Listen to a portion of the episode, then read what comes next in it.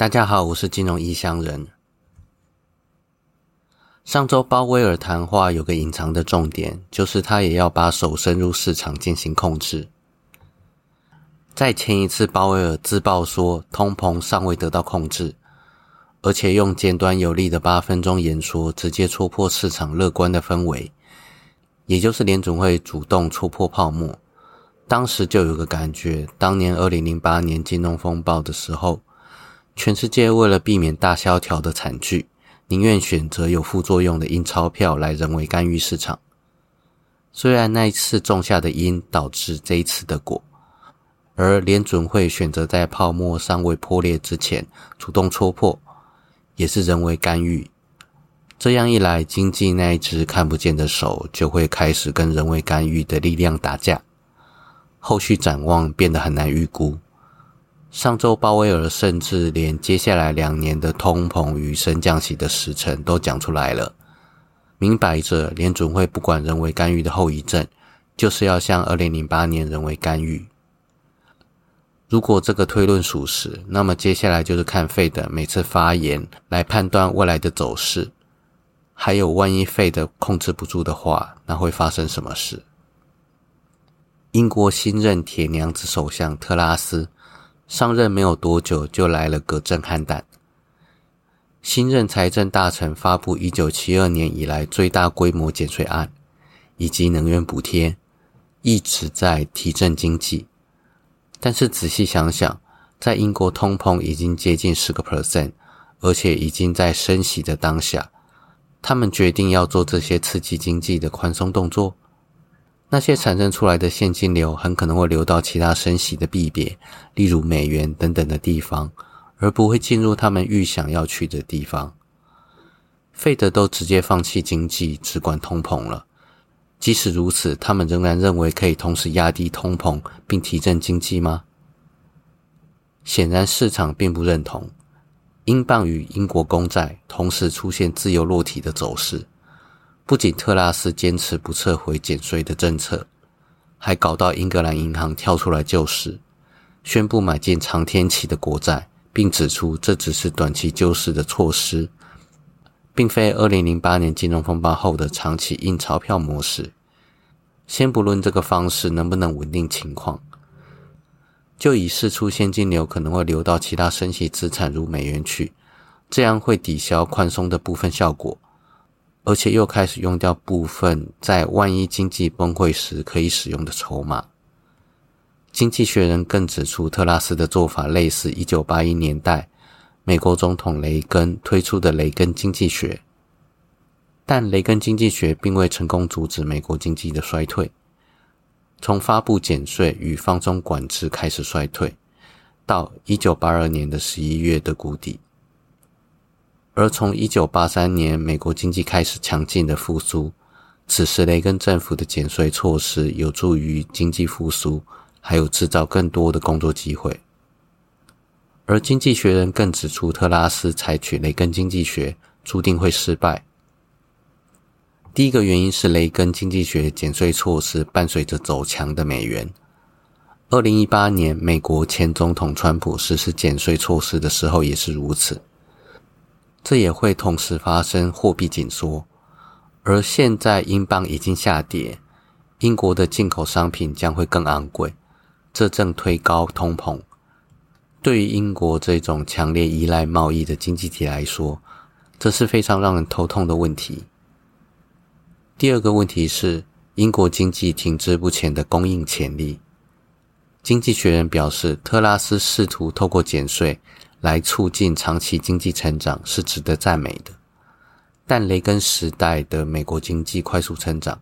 其中一个原因是女性进入劳动市场，而英国正进入高龄化的社会，其经济仍然在适应英国脱欧，这些因素对经济的供给面伤害超过了改革可能带来的注意。而经济学人还指出，如果英国政府不以同样的方式纠正其做法，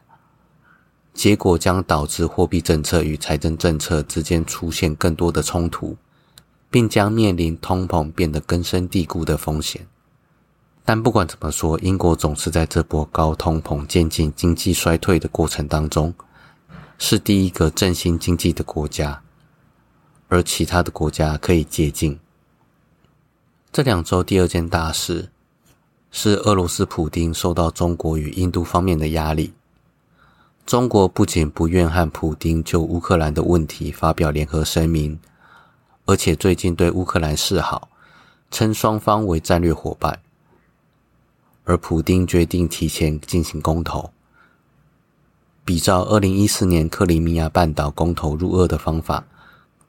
从二十三日开始在乌克兰四个占领区内举行入俄的公投，二十七日结束投票后公布结果，四个区同意率均在八十七到九十九个 percent 不等，而且投票率超过五成。俄罗斯称公投结果认定有效。俄罗斯称公投结果认定有效，但美国、北约、乌克兰均不承认这次公投的结果。乌克兰在公投期间用炮火影响公投，卢甘斯克遭到乌克兰发射多达六十二枚海马斯的飞弹。乌克兰东部与克里米亚类似，因为历史渊源的关系，而俄裔的居民不少，俄语也是普遍使用的语言。当地有许多长期亲俄的民众，这也是普丁发动特别军事行动的底气之一。既然公投结果已经出炉，那么这些地区已经归入俄罗斯所有。对普丁来说，这结果不满意，但勉强能接受。毕竟他可以不管美国与北约的声音，并与之对抗，但不能忽视合作伙伴的中国与印度。这全世界人口最多的两个国家，从俄罗斯进口的原物料、天然气等商品规模极大。另外，自从发布动员令之后，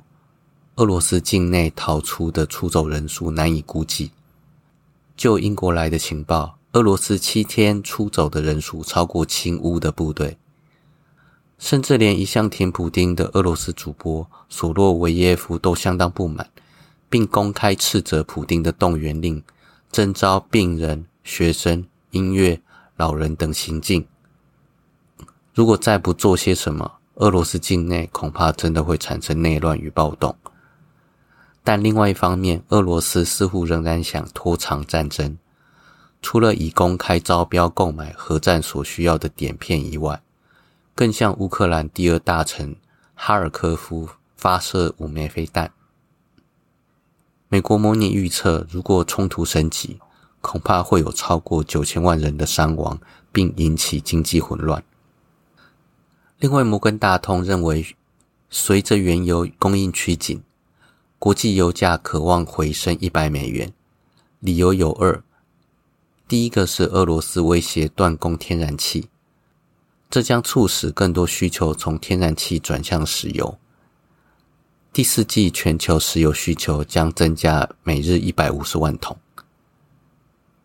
第二个原因是美国计划在今年秋天结束释放战略石油储备 （SPR），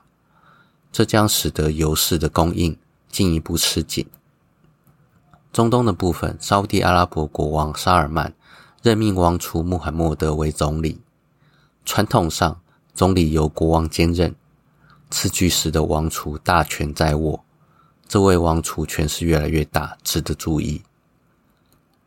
除了领导沙国经济改革之外，外交政策上更积极主动，并开放新的社会自由。但另外一方面，也打压异己，并限制言论自由。二零一八年记者哈绍吉的谋杀案就是一例，这位王储的声誉因此而受损。目前，沙国促成在乌克兰被俘的外籍战士获得自由，则有助于王储恢复国际的名声。接下来讲有关日本的部分。先前有提过，日本民众并不认为安倍国葬是很适切的。二十七号举行安倍国葬的时候，有民众抗议，但似乎有雷声大雨点小的倾向。对于认同安倍国葬，似乎有明显的世代差异。七十岁以上的受访者当中，仅有百分之二十六赞成；但是在十八到二十九的受访者当中，则有百分之五十八表示赞成。对于三十岁以下日本年轻人来说，安倍晋三等于日经指数攀升、失业率下降的代名词。有的日本民众本来对安田文雄很看好，但这次安倍国葬则反映出自民党的傲慢，这对新首相安田文雄未来执政蒙上一层阴影。好了，我是金融异乡人，今天就先到这边，拜拜。